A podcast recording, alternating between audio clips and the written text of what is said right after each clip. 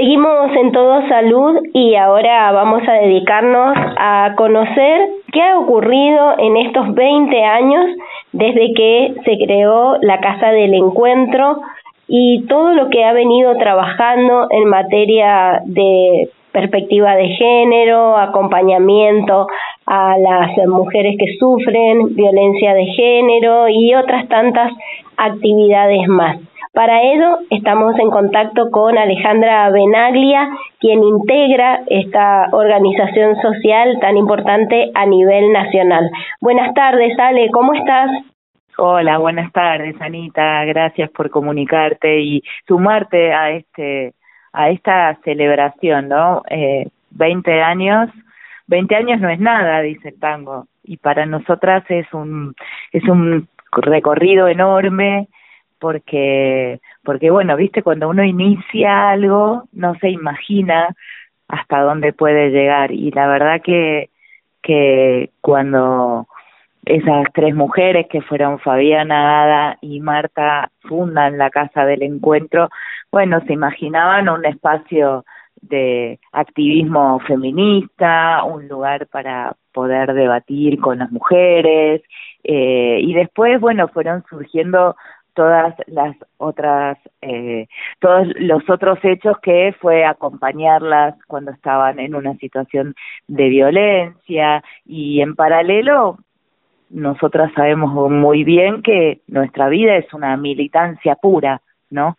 Así que que la verdad que eh, muy felices eh, no de no solo de cumplir 20 años, sino de todo lo que hemos logrado estos 20 años. Claro, y en este sentido, eh, comentanos en esos inicios cuál era la realidad con la que se encontraban y a 20 años pensar cuánto ha cambiado en relación a esos logros, ¿no? Porque por ahí eh, quienes vamos viendo el día a día y escuchando también o leyendo también los informes que ustedes hacen, pareciera que no ha cambiado nada, que seguimos porque nos siguen matando, ¿no?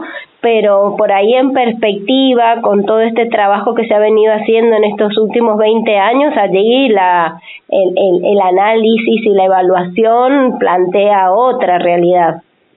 La verdad que sí, eh, en el sentido de, eh, es cierto que, bueno, el Observatorio de Femicidios de la Casa del Encuentro nace en el 2008, o sea, nace cinco años después de la fundación de la casa, pero igualmente nosotras siempre destacamos que si bien las cifras de mujeres y, y compañeras travestis trans asesinadas por cuestiones eh, de género, por su condición de género, se sostienen lamentablemente en el tiempo, eh, los contextos fueron modificándose, el lenguaje fue modificándose, ¿no?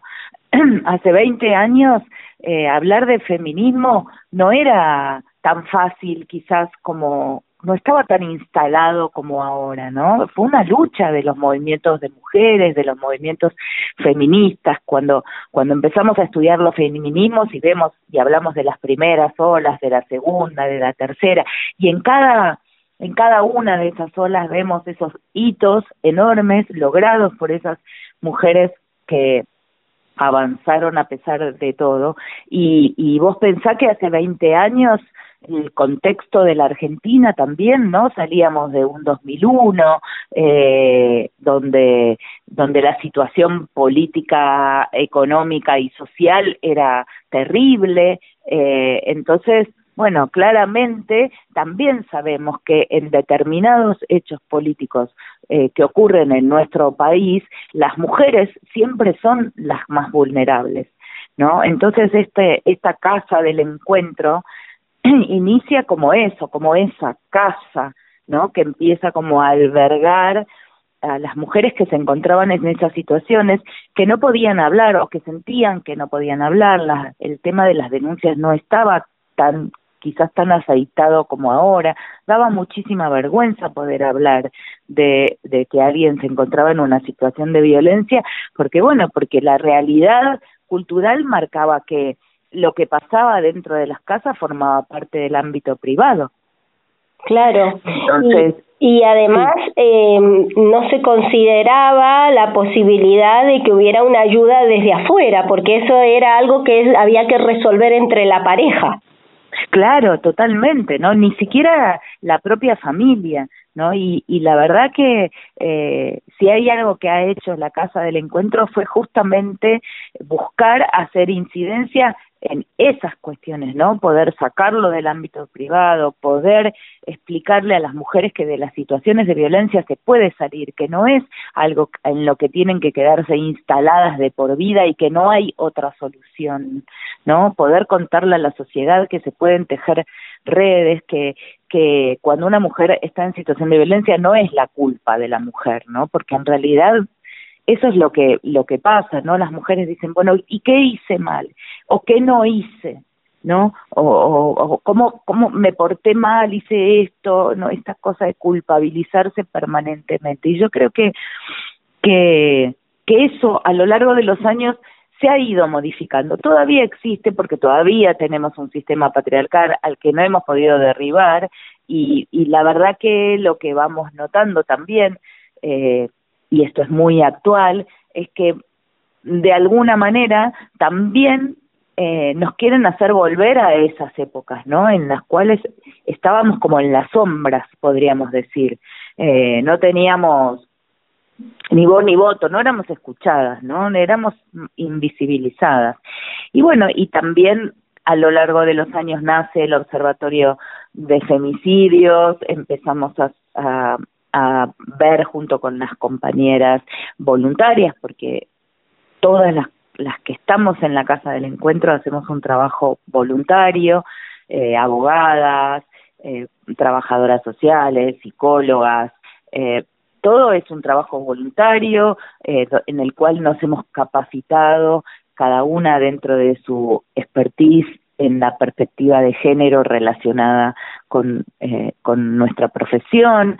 Eh, hemos empezado a, hemos teorizado sobre lo que íbamos viendo, eh, elaboramos distintas categorías y, y, conceptos teóricos como el femicidio vinculado, que hoy se utiliza y hasta se ha utilizado en una ley, eh, no las víctimas colaterales cuando hablamos de los hijos e hijas que quedan sin madre, eh, y también, bueno, se fue creando en el 2010 el Centro de Asistencia, Orientación y Prevención Integral de la Violencia Sexista, donde ahí, bueno, se recibe a quienes están en una situación de violencia en forma gratuita y se les brinda una atención legal, psicológica y social, este, además de generar, y esto me parece a mí como sumamente interesante, esos grupos de ayuda mutua, ¿no? Donde esas mujeres que pudieron salir de esa situación de violencia también acompañan a otras mujeres que están en una situación de violencia.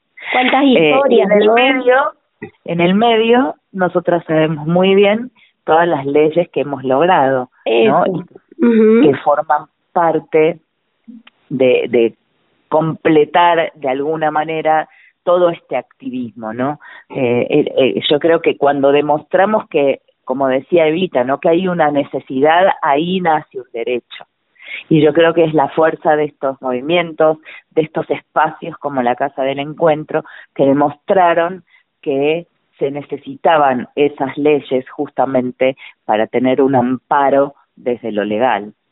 Claro, estoy pensando primero en cuántas historias en esos acompañamientos, ¿no? Y cuánto cuánto construido de la mano de la otra, eh, de la otra persona que ha vivido lo mismo, pero que en su momento pudo salir de, de ese lugar y acompaña a otras. Eso es es eh, maravilloso además, ¿no? Porque son esas mujeres que además siguen siendo muy agradecidas, muchas siguen acercándose a la casa del encuentro, muchas nos vamos cruzando por los distintos caminos también. Y, y siempre esa palabra de, de, de agradecimiento para con ese espacio que logró mostrarle que había otra salida. Vos sabés que yo siempre que termino las notas, Ada siempre que termina las notas, tratamos de, de quedarnos, especialmente cuando hablamos de los femicidios, ¿no? que es, es algo tan, tan sensible, siempre decimos que quien esté escuchando esto, que sepa que de la violencia se puede salir. Sí, en el momento que se está viviendo es tan desesperanzador todo y, y, se ve como una, un callejón sin salida, ¿no? Que en contactarse con esas historias de, de lucha, de triunfo, pero no en soledad, sino siempre con otras, es, es maravilloso. No, claro, y además, ¿no? La responsabilidad que tenemos nosotras como comunicadoras, como medio de comunicación, ¿no? Porque eh, yo le digo esto en las notas siempre, más que nada porque cuando vos ves el tratamiento, a lo mejor de una situación de violencia de género, de abuso, de violación, de femicidio en los medios de comunicación, yo siempre pienso en la persona que está mirando del otro lado y está en una situación así, ¿no? Y digo, mira eso, y como ese tratamiento en un medio de comunicación está descontextualizado, eh, porque no hay perspectiva de género en el tratamiento de la noticia, digo, esa persona que está mirando y está en una situación de violencia dice, lo único que me queda a mí es eso. Claro, exacto. Y la realidad es que no, no, eh, porque de la violencia se puede salir, porque se pueden tejer redes, porque hay que hacer la denuncia y no hay que hacerla sola, hay que ir acompañada y porque las familias y los amigos y amigas y vecinos nos tenemos que involucrar, porque hoy le pasó a esa persona y mañana nos puede pasar a nosotras. Así es. Y eh, vos hiciste mención a las leyes que supimos conseguir. Ustedes han tenido especial incidencia en algunas leyes que desde los feminismos se estaban reclamando, se militaron, pero contanos un poquitito más sobre eso.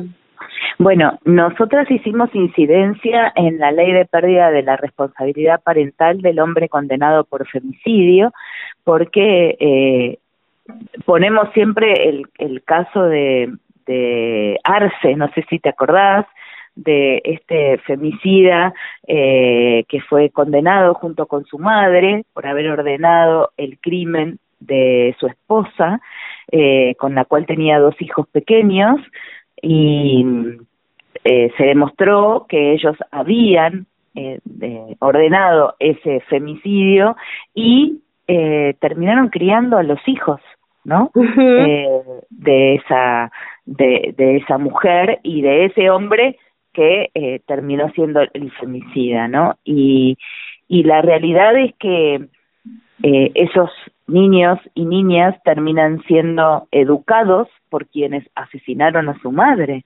Exacto.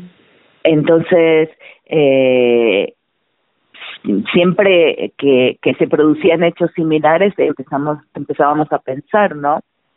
¿Qué pasa con, eh, por qué no hay una ley que indique que ese hombre condenado por femicidio condenado, esto es importante, no estamos hablando presunción, estamos hablando del hombre condenado, bueno, pierde esa responsabilidad parental porque claramente no está en condiciones de criar a, a sus hijos e hijas.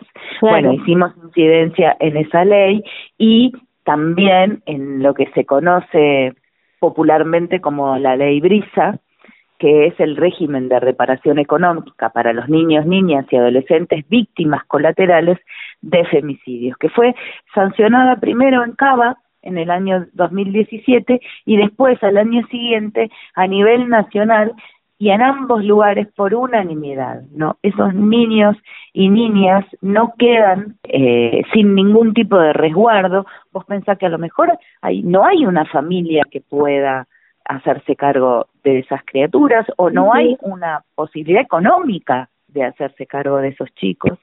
Eh, y, y esta ley eh, viene como justamente a reparar lo que el Estado no pudo eh, hacer, que fue proteger a esa mujer.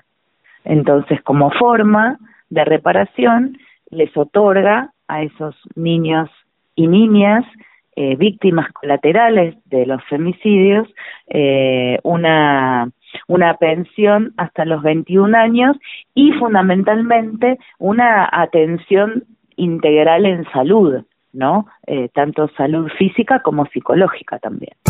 Haciendo hermanas en la misma dirección, sí.